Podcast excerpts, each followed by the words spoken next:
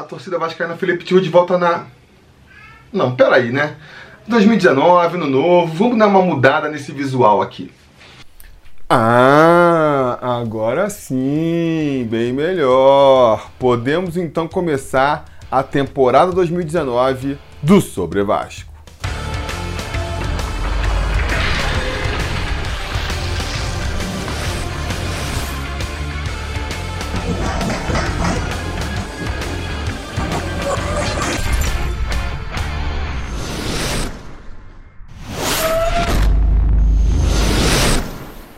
Fala, torcida vascaína, Felipe Tiru de volta na área para iniciar aí a temporada 2019 do Sobre Vasco. Espero que todos tenham passado uma ótima virada de ano. Espero que tudo de bom se realize para vocês em 2019 e também para o Vasco, né? Vamos torcer para 2019 ser um ano de alegrias para o nosso Vascão e para a nossa imensa torcida vascaína.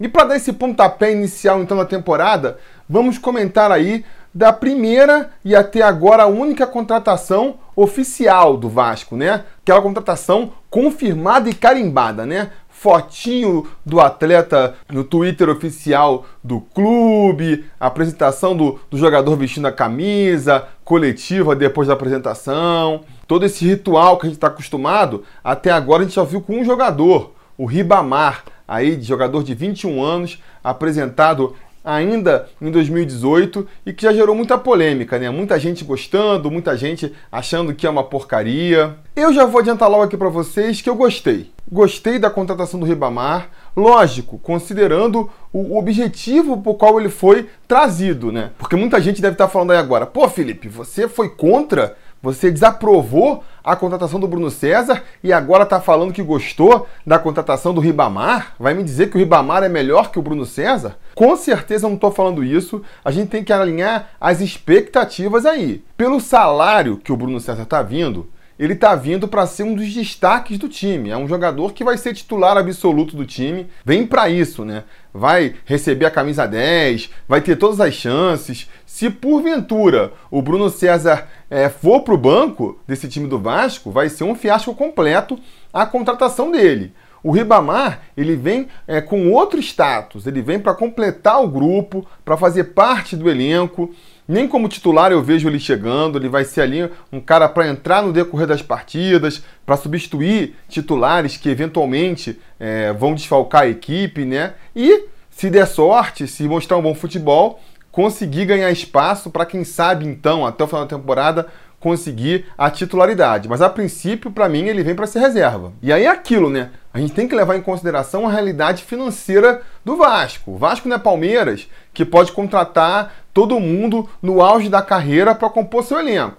Palmeiras, pô, o jogador desponta num clube do Brasil, o cara vai lá e contrata. Ah, pintou um lateral esquerdo bom do Bahia, fez uma boa campanha, pum, já comprou já. Pô, Palmeiras, você já tem três laterais esquerdos, dane-se, quero um quarto. Vou comprar do bom e do melhor que tiver e depois eu vejo o que eu faço com os jogadores. O Palmeiras pode fazer isso, o Flamengo é outro, tá nadando em dinheiro, então vai contratar jogador, já vai logo em busca de jogador no auge, né? Não contrataram muita gente ainda, mas foram atrás do Pablo, que foi destaque no brasileiro, estão indo atrás do Dedé, que é um jogador, um zagueiro que está no auge da sua carreira. Os caras estão mirando só em jogadores já é, que estão no ápice uh, do seu potencial.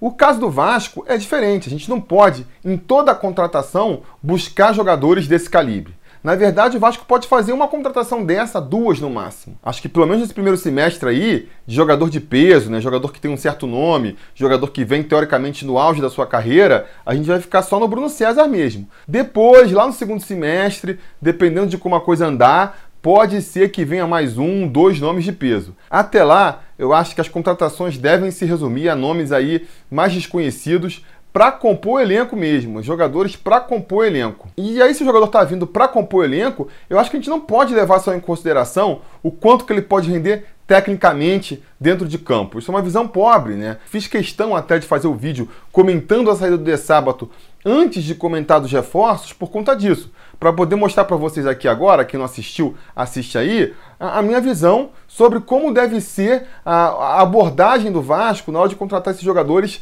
para compor o elenco. Para mim, não podemos levar só em consideração a parte técnica, quanto que o atleta pode evoluir dentro do Vasco, o quanto que ele pode render para o Vasco no futuro com uma possível negociação.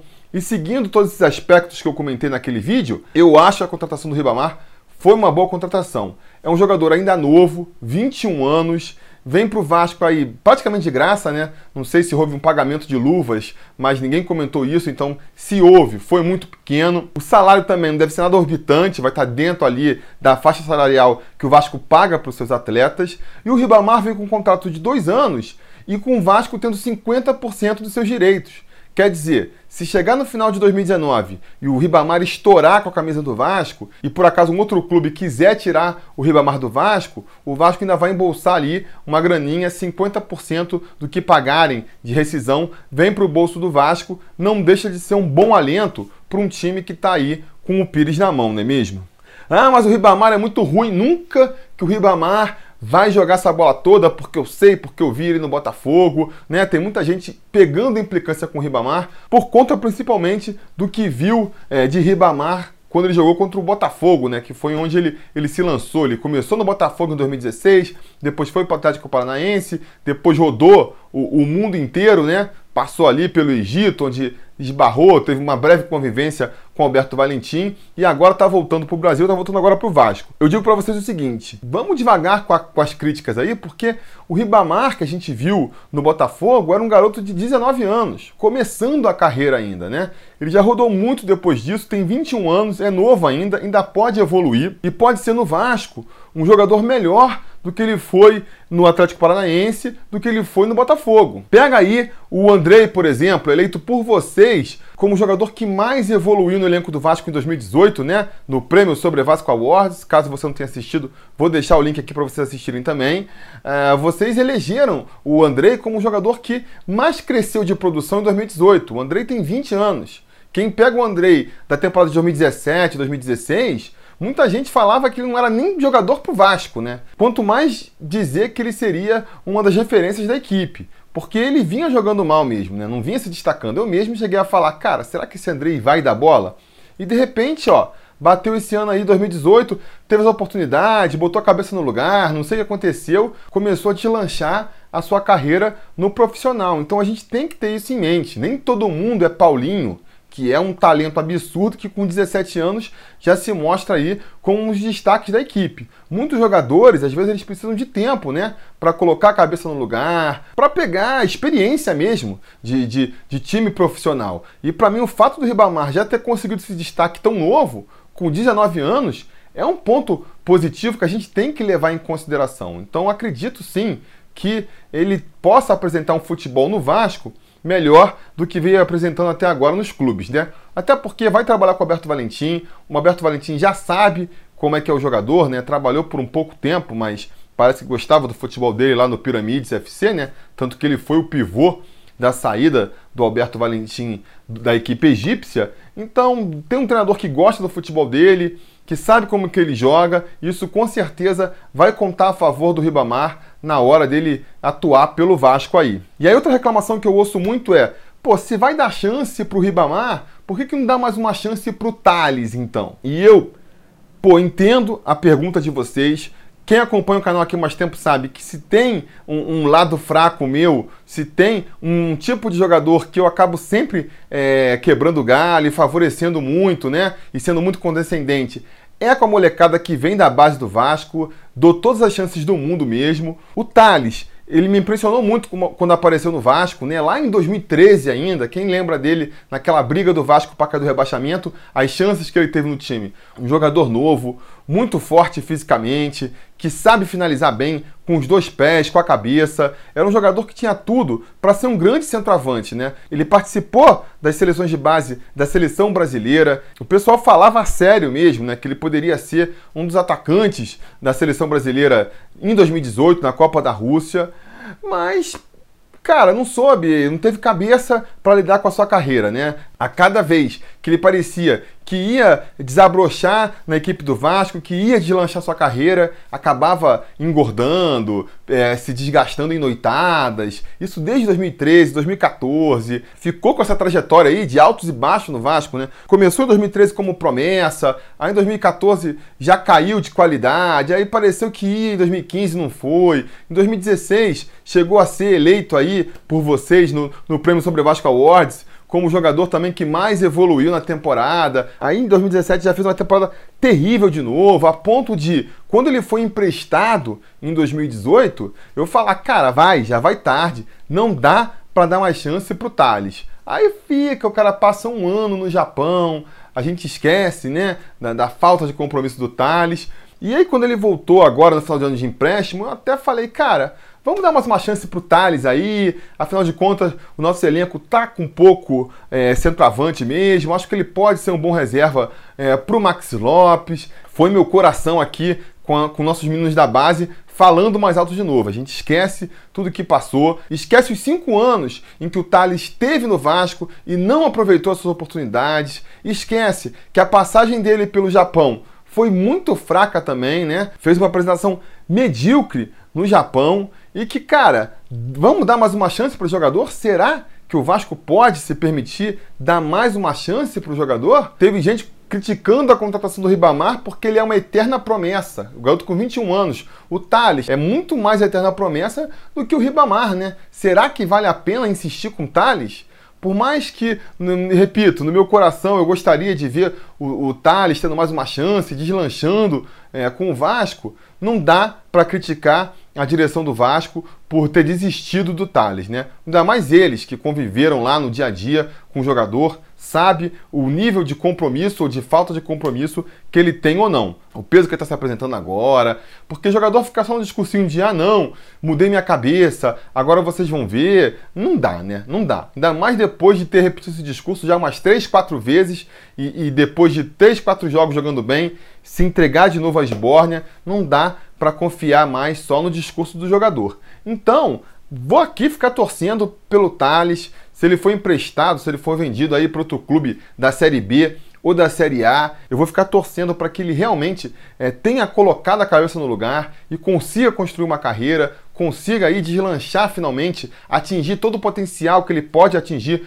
como jogador de futebol. E aí quem sabe no futuro até volte para o Vasco, volte por cima, volte para ser principal artilheiro do time na temporada, mas a gente ficar insistindo e perdendo tempo com Thales, eu acho que realmente não vale mais a pena não.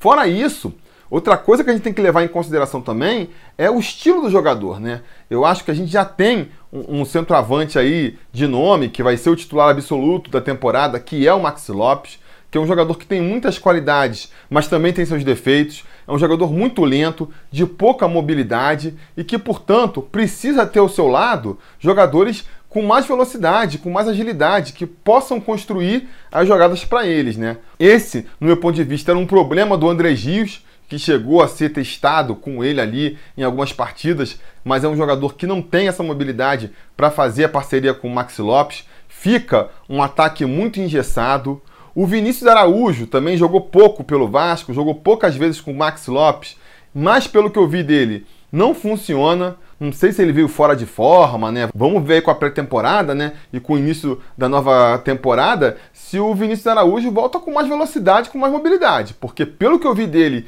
em 2018, não coloco muitas expectativas, não.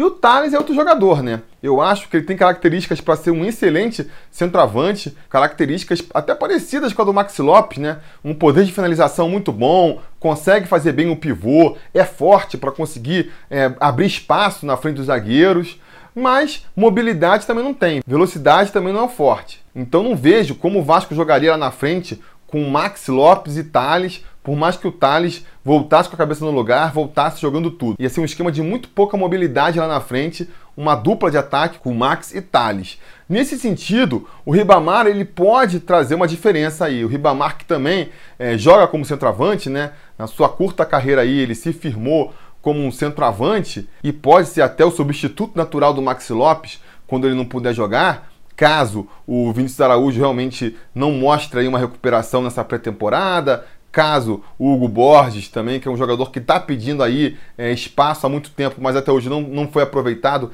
Caso ele não seja novamente aproveitado nessa temporada, eu acho que o Ribamar pode ser até o substituto natural do Max Lopes mas pelas suas características de ser um jogador de mais velocidade e de mais mobilidade, ele pode eventualmente ser até o parceiro do Maxi Lopes lá na frente também, né? Um jogador que cai mais pelas pontas, criando as jogadas, até porque no que se trata de finalização, o Ribamar não tem mostrado muita é, qualidade. Isso é um problema que tem que ser resolvido aí entre as evoluções que a gente tem que esperar do Ribamar para ele se tornar um atacante realmente completo é melhorar a sua finalização aí, porque para mim, jogador do meio para frente que não tem uma boa finalização já tá errado, né? Agora, se o cara é centroavante, centroavante, amigo, a bola chega do jeito que chega, você tem que saber finalizar direito, você tem que saber fazer ela chegar no gol com perigo, porque essa é a função primordial do centroavante. É uma outra crítica que eu tinha ao André Gios era isso, né?